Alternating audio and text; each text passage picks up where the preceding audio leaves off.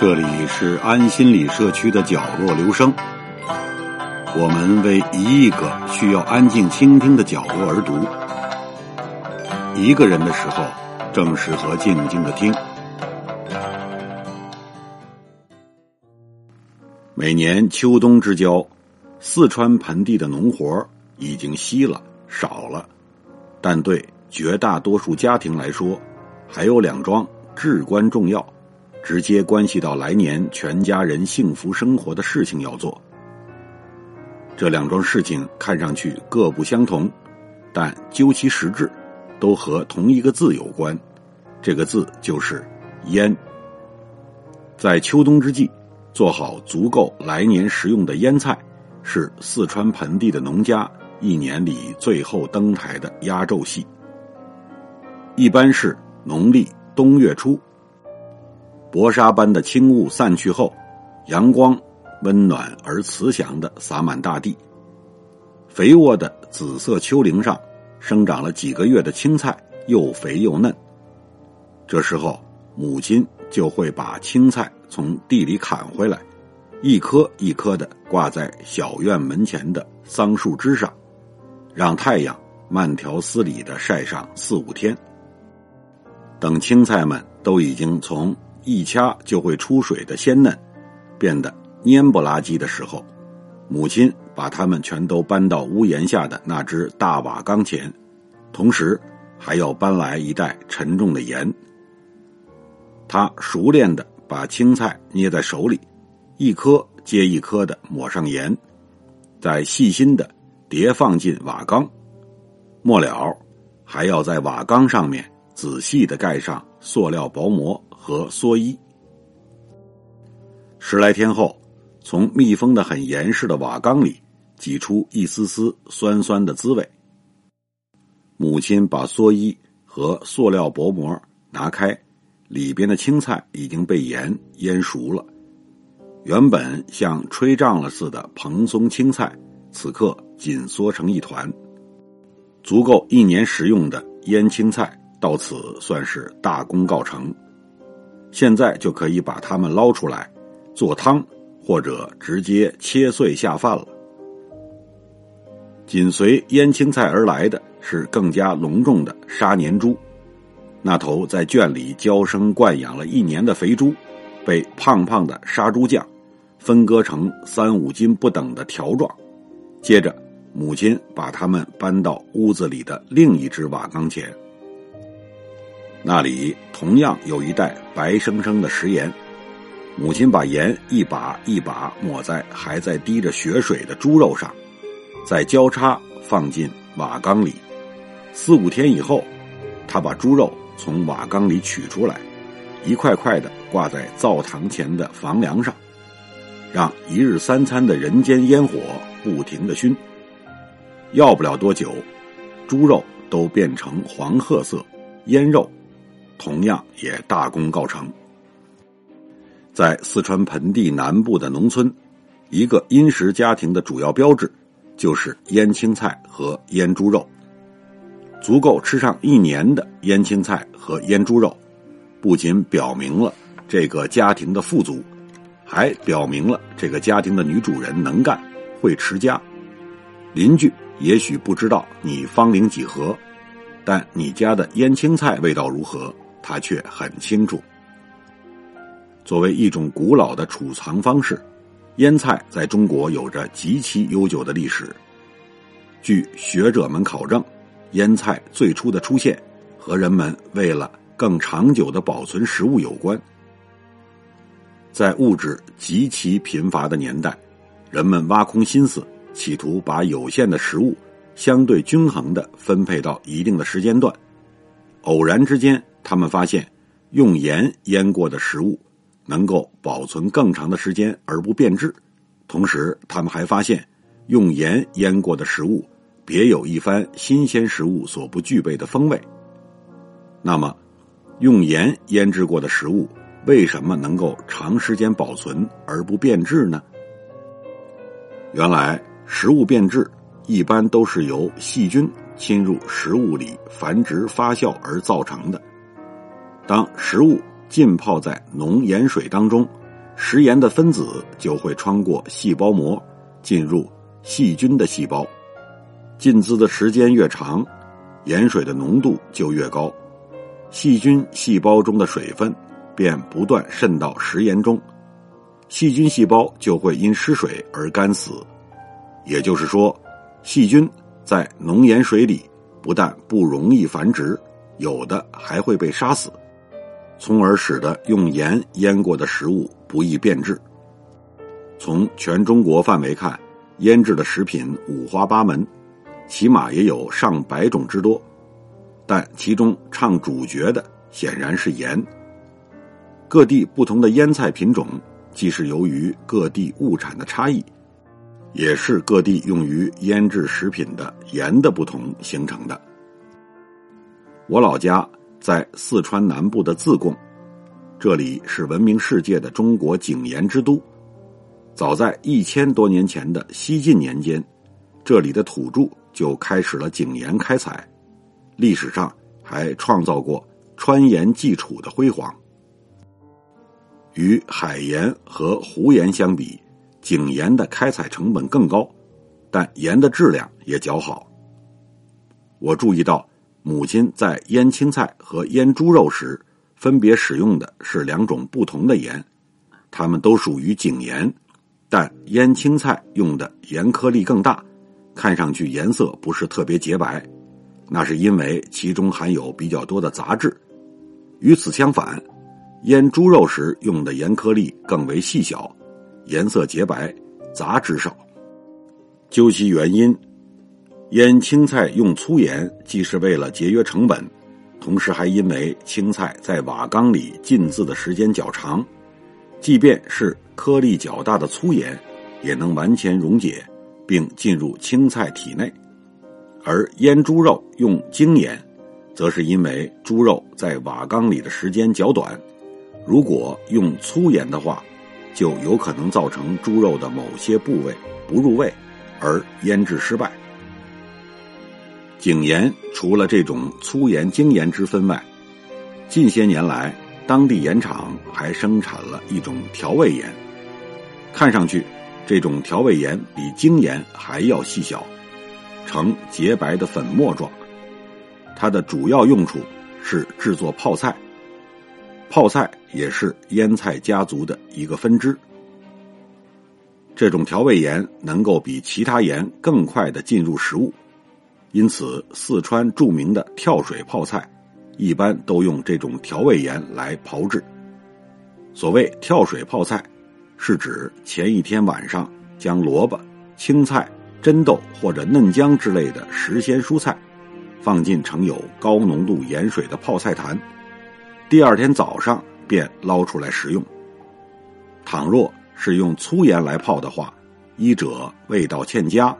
二者根本不可能入味。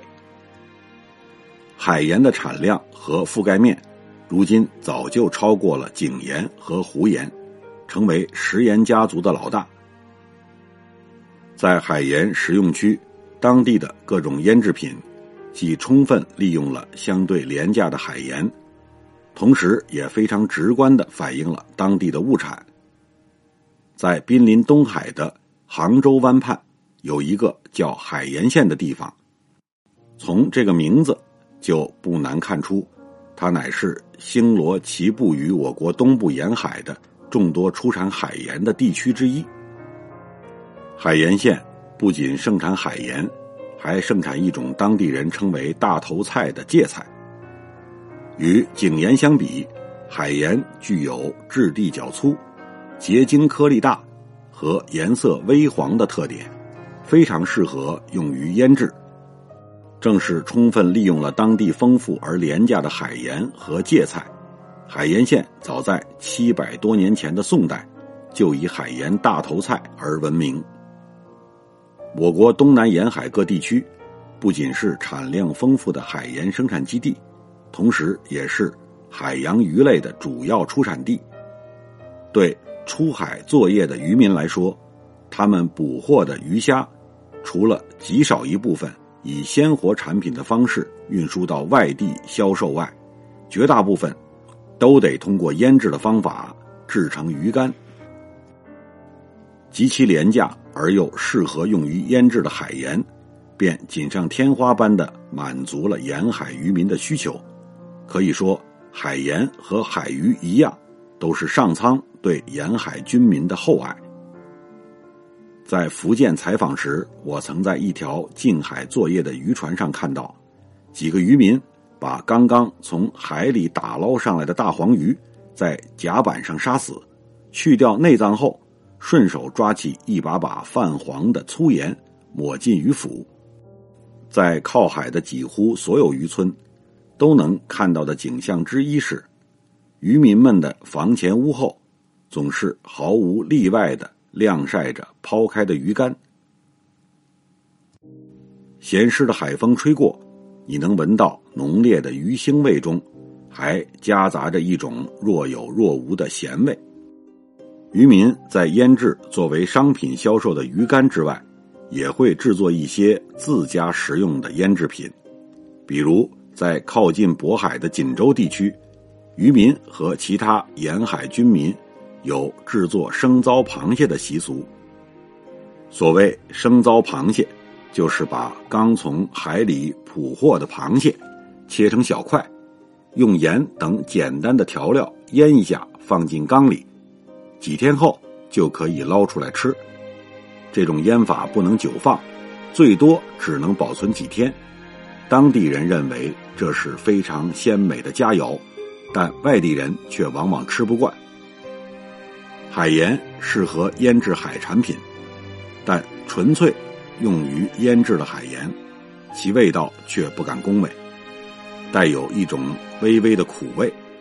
因此，许多地方的人在食用腌制的海鱼前，一般都得把海鱼放进清水里浸泡多时，以便稀释掉海盐的浓重滋味。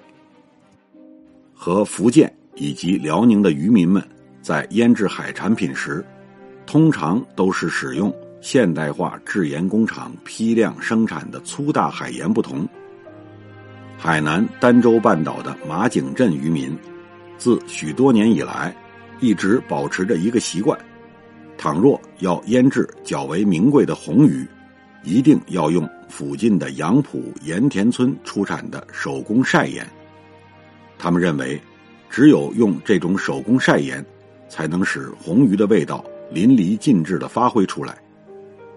这种手工晒盐同样属于海盐，但和大批量生产的海盐不同，它因提纯的粗糙而保留了更多其他物质成分。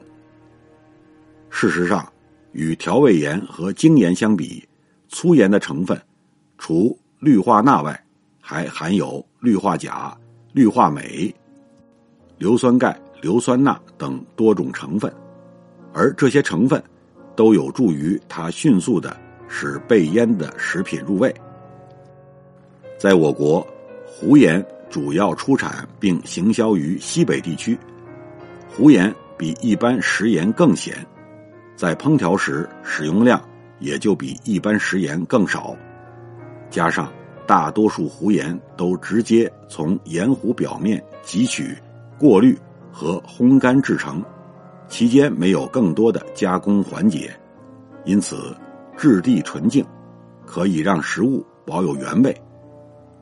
若论成本，则井盐、海盐和湖盐三种食盐中，最高的是井盐，其次是海盐，最低的就是湖盐。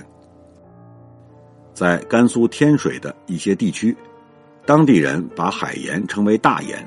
把湖盐称为小盐，这种由小作坊生产出来的小盐，特别适合腌制使用。当地人用这种小盐制作腌菜，举凡黄瓜、青菜、大蒜、胡萝卜、白菜，常见的蔬菜几乎无一不可用来腌制，且其滋味之独特，令人一时难忘。在当地人的餐桌上，每餐总是有一两样腌菜，其中酸菜尤其受追捧，乃至于四五个人吃饭，哪怕已经有相当多的肉食，酸菜仍然得端上一大盆。更有甚者，在甘肃的某些地方，甚至把腌菜和饭合二为一，做成半是菜半是饭的特色食品。在海盐大面积进入以前，山西许多地方食用的也是湖盐。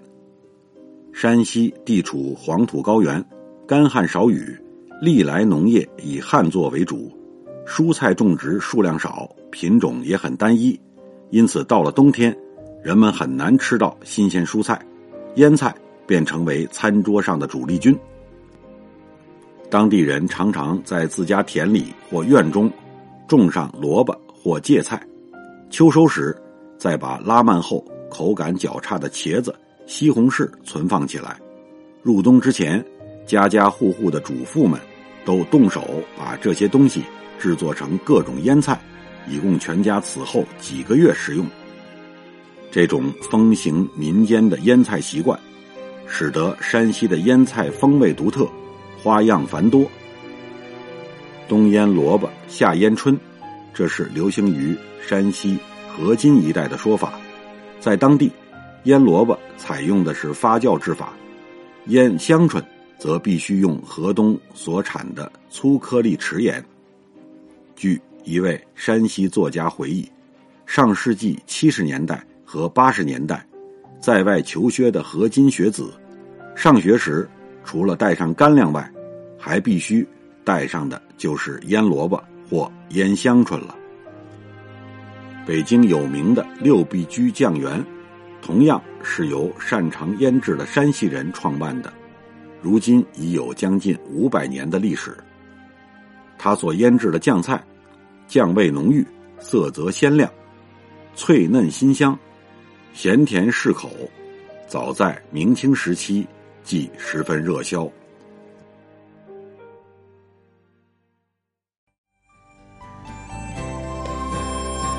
上为您朗读的文章选自聂作平所著《一路钟情走出来的人生美景》一书。谢谢来自每个角落的慧心倾听，请记住这里，我们在一起呢。明天再见。